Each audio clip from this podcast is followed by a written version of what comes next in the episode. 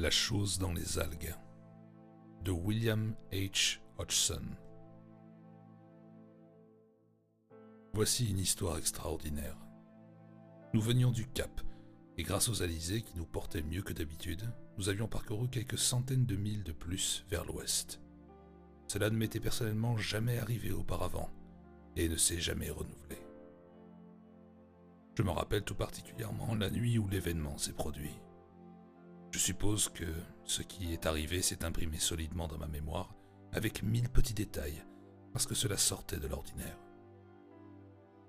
Sans quoi je ne m'en serais pas souvenu plus d'une heure.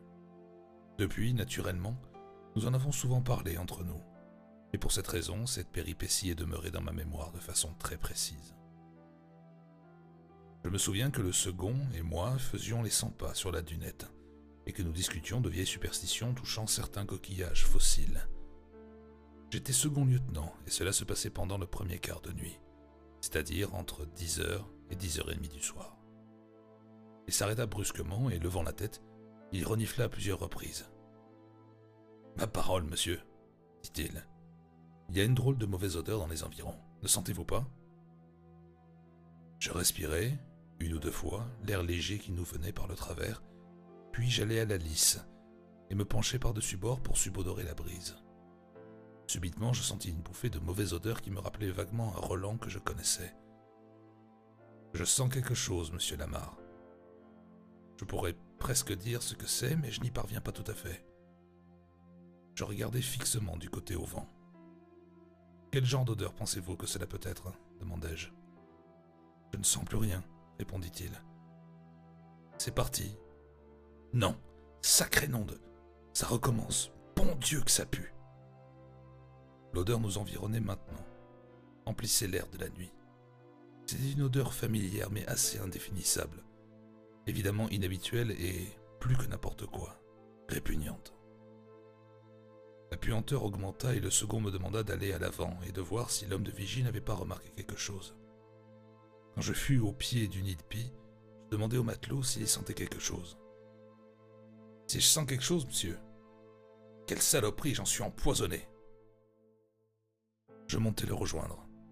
L'odeur était vraiment très forte là-haut, et après l'avoir reniflé pendant un moment, je demandai au matelot s'il ne pensait pas qu'il s'agissait d'une baleine morte. Mais il fut catégorique. Ce n'était certainement pas cela, car, dit-il, il avait navigué pendant près de 15 ans sur des baleiniers et savait très bien reconnaître l'odeur d'une baleine morte. Exactement comme on reconnaît le mauvais whisky à son odeur, monsieur déclara-t-il. C'est sûrement pas une baleine crevée, et Dieu seul sait ce que c'est. Je croirais plutôt que c'est Davy Jones, qui est venu faire un tour à la surface.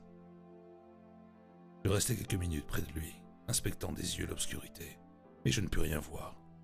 D'ailleurs, même si quelque énorme bête était à proximité, je ne crois pas que j'aurais pu l'apercevoir. La nuit était noire, sans une étoile, et une brume épaisse nous enveloppait. J'allais retrouver le second et lui rapporter que l'homme de veille se plaignait de l'odeur, mais que ni lui ni moi n'avions été capables d'entrevoir quoi que ce soit qui s'y rapportait. À ce moment, l'étrange et désagréable relent envahissait l'air que nous respirions, et le second me dit de descendre et de fermer tous les hublots pour que cette saleté d'odeur ne pénètre pas dans les cabines ni dans le salon. Quand je revins, il proposa de fermer le capot d'échelle, et ceci fait, nous reprîmes notre promenade sur la dunette discutant de cette étrange odeur, nous arrêtant de temps en temps pour essayer d'entrevoir quelque chose avec nos jumelles de nuit. Je vais vous dire à quoi ressemble cette odeur, monsieur, déclara le second. Cela me rappelle une vieille épave sur laquelle je suis monté une fois dans l'Atlantique Nord. C'était un gros bateau, du bon vieux temps, et il nous a donné la chair de poule.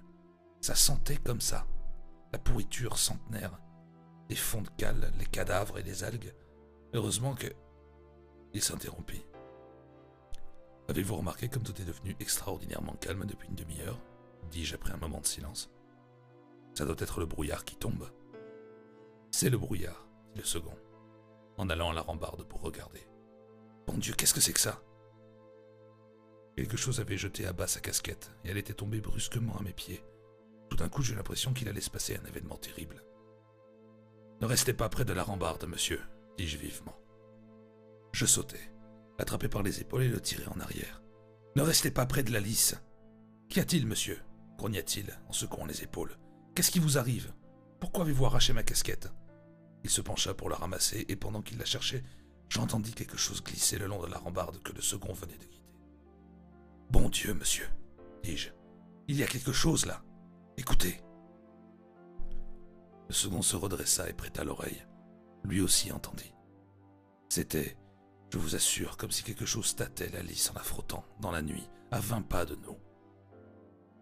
Qui est là? demanda le second d'une voix sèche. Comme il n'y eut pas de réponse, il insista. Qu'est-ce que c'est que ce remue-ménage? Qu'est-ce qui fait le malin par ici? Il courut à la rambarde, mais je l'attrapai par le coude. N'allez pas là, monsieur, dis-je à voix basse. Ça n'est pas un de nos hommes. Je fais chercher une lumière. Dépêchez-vous, dit-il. Je courus à l'habitacle et j'en enlevai la lampe.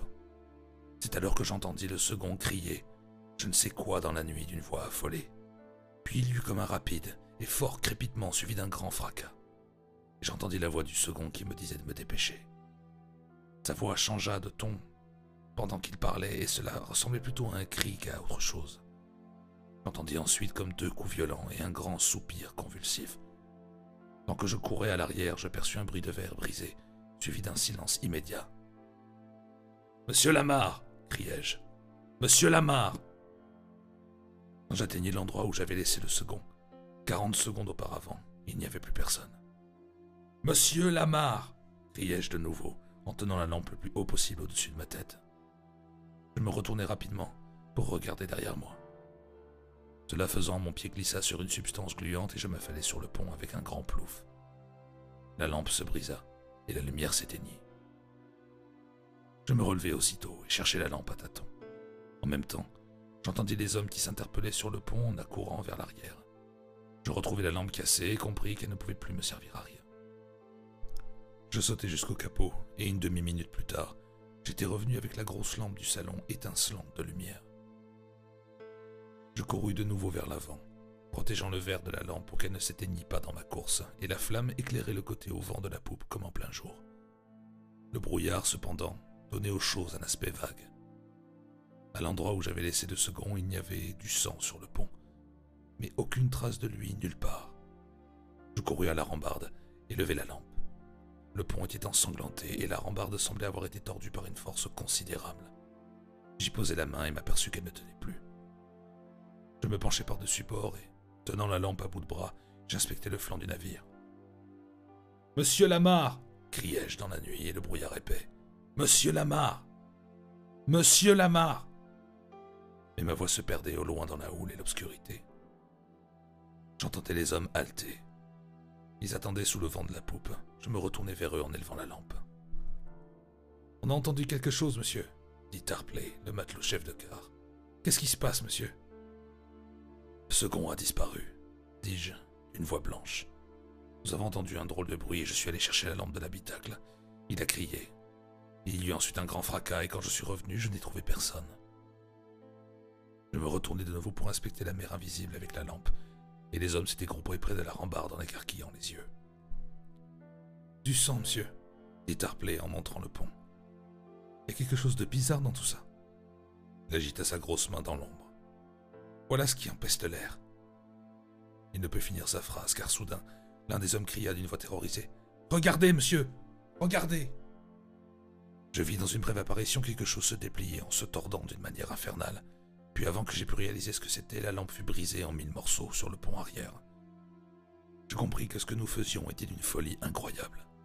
La nuit était impénétrable, et près de nous dans l'obscurité quelque chose de monstrueux se dissimulait. Nous étions à sa merci. De toute évidence, le danger rôdait, et de la tête aux pieds, j'avais la chair de poule. Éloignez-vous de la lisse, criai-je. Éloignez-vous vite.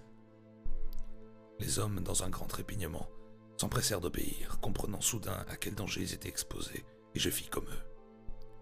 Au moment même où je reculais, quelque chose d'invisible frôla mon épaule et une odeur indescriptible provenant de cette créature qui me menaçait dans l'obscurité remplit mes narines. Tous au salon, criai-je. Tout le monde en bas, pas une minute à perdre. Ce fut une course précipitée sur le pont et les hommes dégringolèrent l'échelle du salon en se bousculant dans le noir. Je hurlai au timonier l'ordre de venir nous rejoindre et je descendis à mon tour. Je me frayai un chemin à travers les matelots et allai trouver le commandant dans sa cabine. Il paraissait à la fois endormi et furieux, sauf peut-être que l'ahurissement dominait ses autres pensées. Il prit en main la lampe de sa cabine et vint éclairer le salon où les hommes s'étaient entassés. Je me dépêchai de lui expliquer l'incroyable disparition du second, et j'affirmai ma conviction qu'une menace rôdait autour du bateau dans le brouillard et l'obscurité.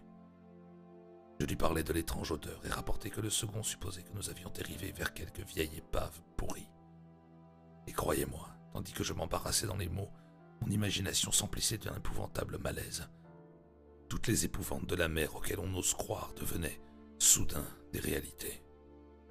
Le commandant, il s'appelait Geldi, ne prit pas le temps de s'habiller mais courut à sa cabine et revint quelques instants avec deux revolvers et une poignée de cartouches. Le premier lieutenant était accouru au bruit et avait écouté avec grande attention ce que je venais de dire.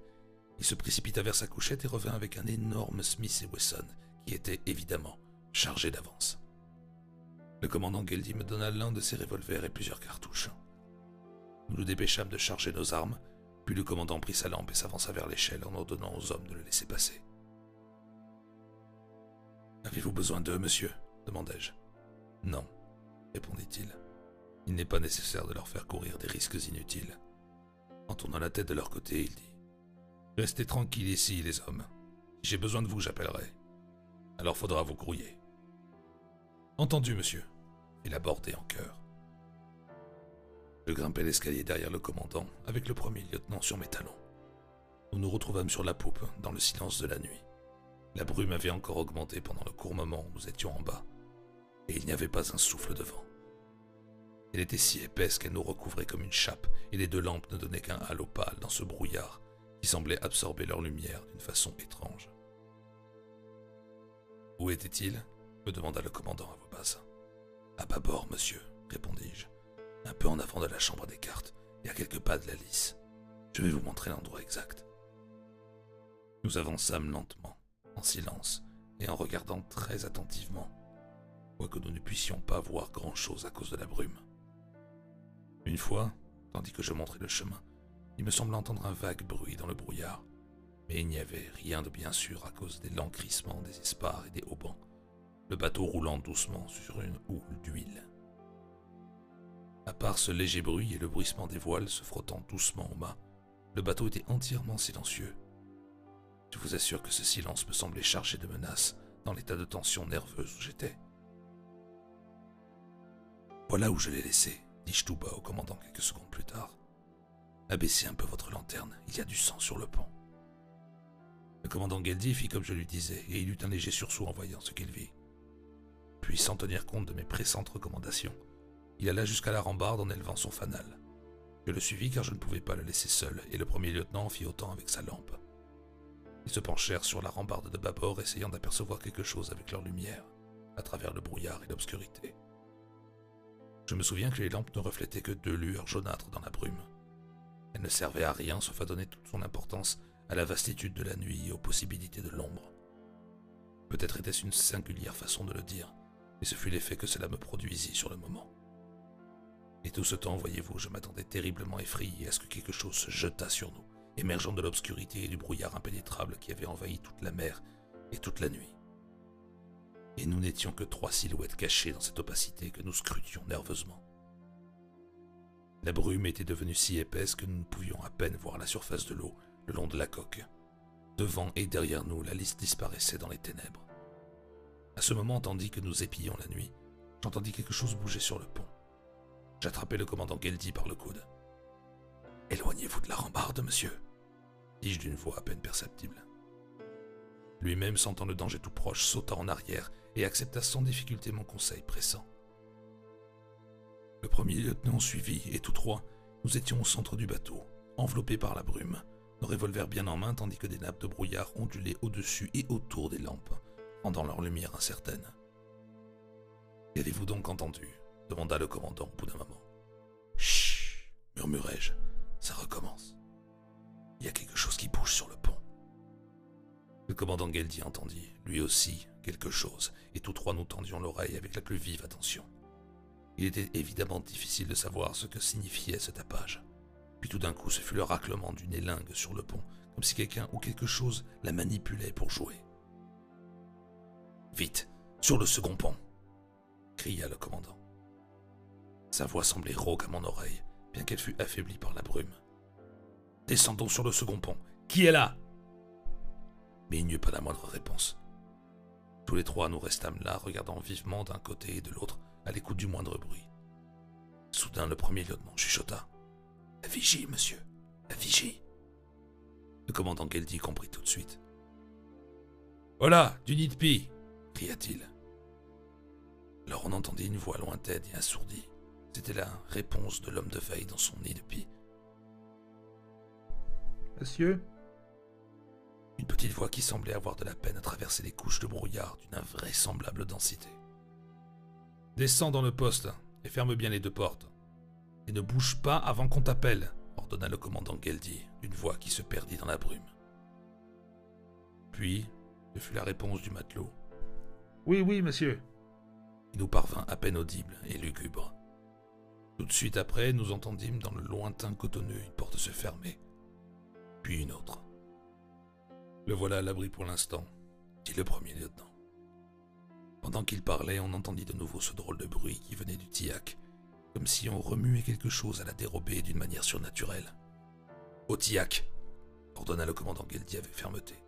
S'il y a quelqu'un, répondez ou je tire.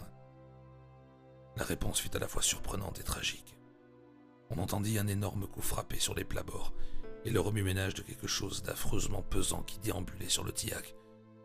Puis ce fut le silence abominable. Bon Dieu, dit le capitaine Geldy. Qu'est-ce que c'est que ça? Il leva son revolver, mais je lui saisis le poignet. Ne tirez pas, monsieur, murmurai-je. Ça ne servira à rien. Quoi que ce soit, je veux dire, c'est quelque chose d'énorme, monsieur. Je ne tirerai pas certainement. Il m'était impossible de trouver les mots qui convenaient. Je sentais seulement qu'il y avait à bord une force qui serait dérisoire d'essayer d'abattre avec une simple balle de revolver. Tandis que je tenais le capitaine Geldy par le poignet et qu'il hésitait, irrésolu, nous entendîmes brusquement un mouton bêler, puis des sortes de coups de fouet et des morceaux de bois qui volaient en éclats. Il y eut ensuite un immense fracas, dont le bruit se répéta à plusieurs reprises, et le bé-bé épouvanté du mouton. Bon Dieu, dit le premier lieutenant, c'est le parc à moutons qu'on est en train de briser. Seigneur, qu'est-ce qui peut faire ça? L'affreux concassement cessa et quelque chose fut projeté par-dessus bord. Un profond silence suivit. On avait l'impression que l'immense atmosphère nocturne s'emplissait d'une insupportable tranquillité. Soudain, le bruissement étouffé d'une voile me fit sursauter. Ce bruit solitaire qui rompait soudain le silence infernal était de trop pour mes nerfs. Descendez tous les deux, dépêchez-vous, chuchota le commandant Geldy. Il y a quelque chose qui se promène à bord, ou le long de la coque. On ne peut rien faire avant le jour. Nous descendîmes et nous enfermâmes dans le salon. Nous étions au milieu de l'Atlantique, sans timonier, sans vigie, sans officier de quart. Quelque chose d'incompréhensible occupait le pont.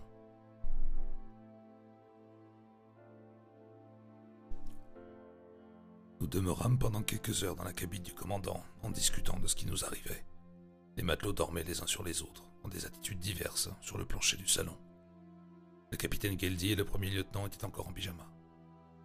Nos revolvers, chargés, étaient à portée de main sur la table du carré. Ainsi, pendant des heures et des heures, nous attendîmes l'aurore. Quand il fit un peu clair, nous essayâmes d'observer à travers les hublots l'état de la mer, mais la brume était si épaisse nous ne pouvions apercevoir qu'une sorte de néant gris, blanchissant peu à peu au fur et à mesure que le jour se levait. Maintenant, dit le capitaine Geldy, allons voir un peu de quoi il s'agit. Il traversa le salon et gravit l'échelle du carré. Il ouvrit les deux portes et un brouillard blanc et opaque envahit la pièce. Pendant un moment, nous restâmes là, tous les trois, silencieux et attentifs au moindre bruit, nos revolvers à la main. Aucun son ne nous parvint, sauf le vague bruissement d'une voile ou le grincement lent du gréement. Le bateau roulait paisiblement sur une houle légère. Le commandant mit, avec précaution, le pied sur le pont. Il était en pantoufle et ne faisait pas de bruit. J'avais mes bottes caoutchoutées et suivais en silence. Le premier lieutenant était derrière moi, pieds nus. Le capitaine Geldy fit quelques pas sur le pont et disparut dans le brouillard. Pougre, entendis-je marmonner. Ça sent plus mauvais que jamais. Sa voix était vague et avait un accent bizarre dans ce bain de brume. Le soleil va bientôt chasser toute cette brumasse, dit le premier lieutenant à mon côté, d'une façon à peine audible. Nous suivîmes le commandant et le trouvâmes quelques mètres plus loin comme enveloppé dans un nuage. Il écoutait avec une profonde attention. On ne peut rien entendre, murmura-t-il. Allons jusqu'à l'endroit de l'accident sans faire de bruit. Nous nous dirigeâmes vers l'avant, comme trois ombres. Et soudain, le commandant Geldi heurta de la jambe quelque chose et tomba, la tête la première, par-dessus l'obstacle, non sans faire beaucoup de bruit. Il se releva vite en jurant, et nous restâmes un moment tous les trois sans dire un mot. Nous nous attendions à ce que quelque créature infernale tombât sur nous à tout moment. Je crus l'espace d'une seconde que quelque chose venait vers moi. Je levai mon revolver, mais je m'aperçus vite que ce n'était rien. Dans cet état, l'expectative angoissée, nos nerfs ne tenaient plus. Le capitaine Geldi examina le pont. La cage à poules de bâbord a été traînée jusqu'ici, dit-il. C'est plein de débris.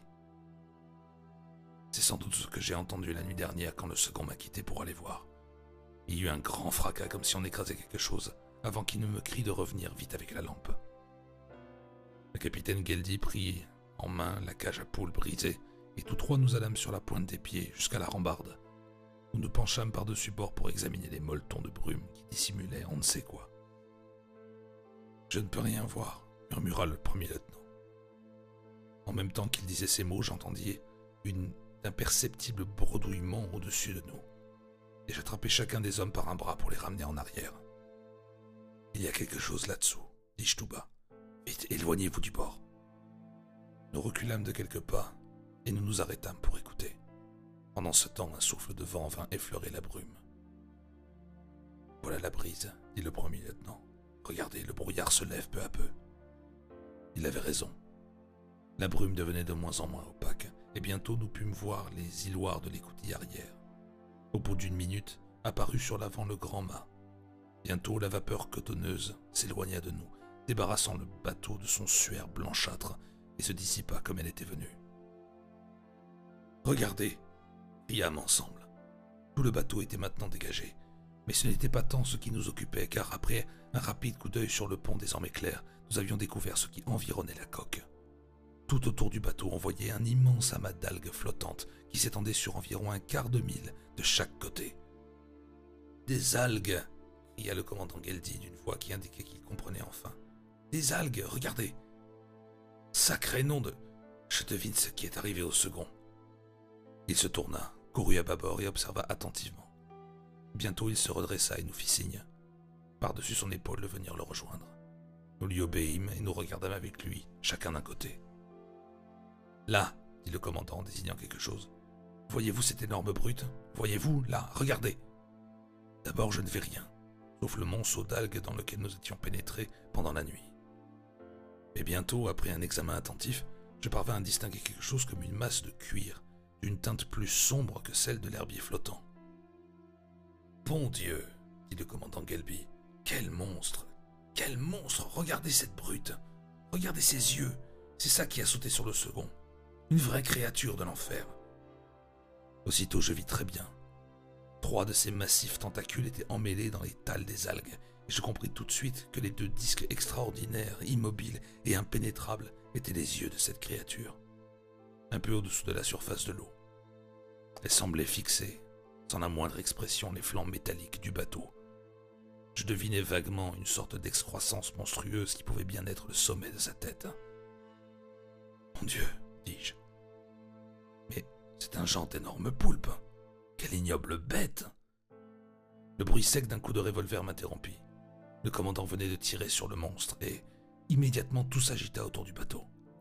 Des tonnes d'algues furent littéralement projetées en l'air. Une grande quantité retomba sur le pont sous les coups répétés des énormes tentacules du monstre. La mer semblait bouillir comme une immense chaudronnée d'algues et d'eau tout autour de la brute, et les membrures de fer du bateau résonnaient sous les chocs terribles que le poulpe produisait en se débattant. Au milieu de ce tourbillon de tentacules, d'algues et d'eau de mer, nous nous dépêchâmes tous les trois de vider nos revolvers et de les recharger immédiatement. Je me souviens de la féroce satisfaction que j'eus en aidant ainsi à venger la mort du second. Soudain, le commandant nous cria de reculer en vitesse et nous obéîmes aussitôt.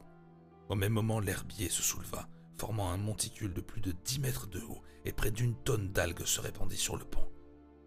Tout de suite après, on vit trois monstrueux tentacules apparaître par-dessus la rambarde, et sous le poids, le bateau prit lentement de la gîte à bâbord.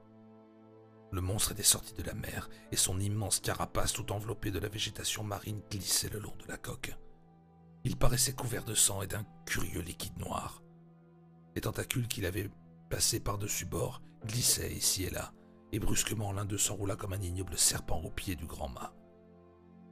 C'était, semblait-il, ce qu'il cherchait, car immédiatement les deux autres tentacules s'enroulèrent de la même manière autour du mât. Sur le champ, le monstre le secoua si violemment que celui-ci, haut pourtant de cinquante mètres, trembla sur toute sa longueur, tandis que le bateau lui-même vibrait sous les efforts prodigieux de la bête. Il va casser le mât, monsieur, dit le premier lieutenant en haletant. Dieu, il va démolir les bordées. Vite, une cartouche explosive, criai-je au commandant dans un moment d'aspiration subite. Il faut mettre cette bête en pièces. Courez vite, répondit le commandant en montrant le salon du doigt. Vous savez où elles sont. Je revins trente secondes plus tard avec la grenade. Le commandant Geldy sortit son couteau et mit au jour la fusée d'une main tranquille. Il l'amorça et calmement la tint en main. Je reculai en lui criant de la jeter car elle pouvait exploser dans deux secondes. Le commandant Geldy jeta l'objet comme s'il s'agissait d'un simple palais. Il tomba dans la mer juste derrière la carcasse du monstre. Impassible, le commandant avait pris le temps nécessaire pour que la grenade éclatât en touchant l'eau. L'effet fut étonnant. Le poulpe sembla s'écrouler. Les tentacules se détachèrent du mât, glissèrent sur le pont et retombèrent inertes de l'autre côté de la rambarde. L'énorme carcasse s'effondra le long de la coque et disparut dans les algues. Le bateau revint lentement sur tribord et retrouva son équilibre. Dieu merci, murmurai-je en regardant les deux hommes. Ils étaient pâles et couverts de sueur, et j'étais sans doute dans le même état. Voilà de nouveau la brise, dit le premier lieutenant une minute plus tard. Nous avançons. Il se retourna sans un mot et courut à la roue du gouvernail pendant que le bateau faisait route à travers l'herbier. Voilà où cette monstrueuse brute a brisé la cage à poules, cria Geldy en montrant l'endroit. Et voilà la claire-voie du coffre à voile qui est en miettes. Il s'en approcha et regarda l'intérieur. Soudain, il poussa un cri d'étonnement. Le second est là hurla-t-il. Il n'est pas passé par-dessus bord, il est là Il dégringola par la claire-voie jusqu'en bas. Je le suivis. C'était bien le second, gisant sans connaissance sur un tas de voiles. Dans la main droite, il tenait son couteau qu'il avait pour habitude d'avoir toujours sur lui. Sa main gauche était recouverte de sang caillé. Il avait une vilaine entaille. Après l'avoir examiné, nous conclûmes qu'il s'était coupé lui-même en essayant d'entailler un des tentacules du poulpe qu'il avait attrapé par le poignet gauche. On pouvait voir autour du bras les marques laissées par les ventouses.